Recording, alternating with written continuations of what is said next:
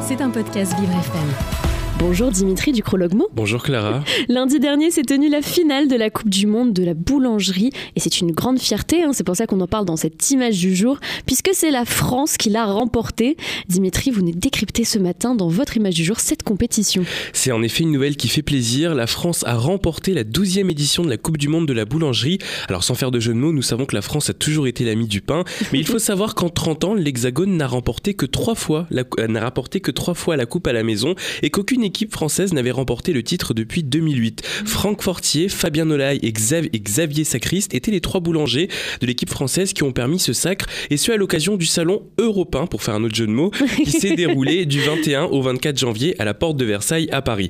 Le ministre de l'économie, pardon, Bruno Le Maire, s'est réjoui de cette victoire sur X en exprimant la fierté de voir ce savoir-faire, emblème de notre vie quotidienne sur le toit du monde. Bravo à notre équipe de France pour cette victoire de prestige et bien croustillante. La Corée du Sud et le Japon complètent le podium respectivement à la deuxième et troisième place. Bah, en plus, on n'aurait pas pu perdre à domicile, ça, ça se fait pas. Sûr.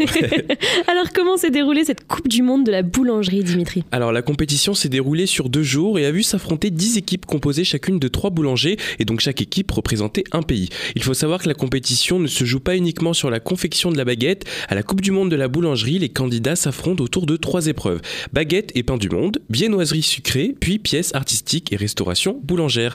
Alors à l'approche des Jeux Olympiques de Paris 2024, le thème du concours était centré sur les événements sportifs. Nos boulangers coachés par Grégoire Bardet, qui est un chef enseignant boulanger, ont marqué des points auprès du jury, présidé par le boulanger américain Craig Punksford, par une de leurs pièces représentant un escrimeur.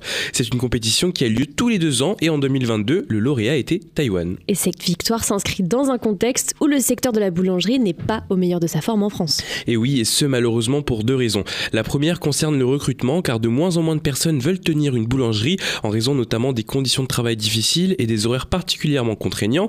Et la seconde raison tient à l'inflation et notamment à la crise énergétique. En 2023, les boulangers, et notamment ceux de petits villages, étaient les premières victimes de l'augmentation du prix de l'électricité en raison de l'utilisation des fours qui consomment énormément. Par exemple, dans un village de la Sarthe, un boulanger avait placardé à son entrée les prix de ses factures d'électricité s'élevant à 1322 euros en décembre 2022, puis 2880 euros en janvier 2023, ce qui lui avait valu une belle solidarité communale. Ben oui, et bien évidemment ces facteurs ont un impact sur les consommateurs, puisqu'aujourd'hui, il est presque impossible hein, en France de trouver une boulangerie où le prix de la baguette est resté à 80 centimes. Effectivement, alors nous espérons que cette victoire française va permettre de donner un nouveau souffle au secteur de la boulangerie. Je rappelle que la baguette a été inscrite au patrimoine immatériel de l'humanité par l'UNESCO en 2022. Une image du jour boulangère ce matin. Une image du jour peut-être boulangère, mais pas du tout farineuse et tout à fait délicieuse. Merci beaucoup Dimitri Ducrologmo. L'image du jour est à retrouver évidemment tous les matins sur Vivre FM.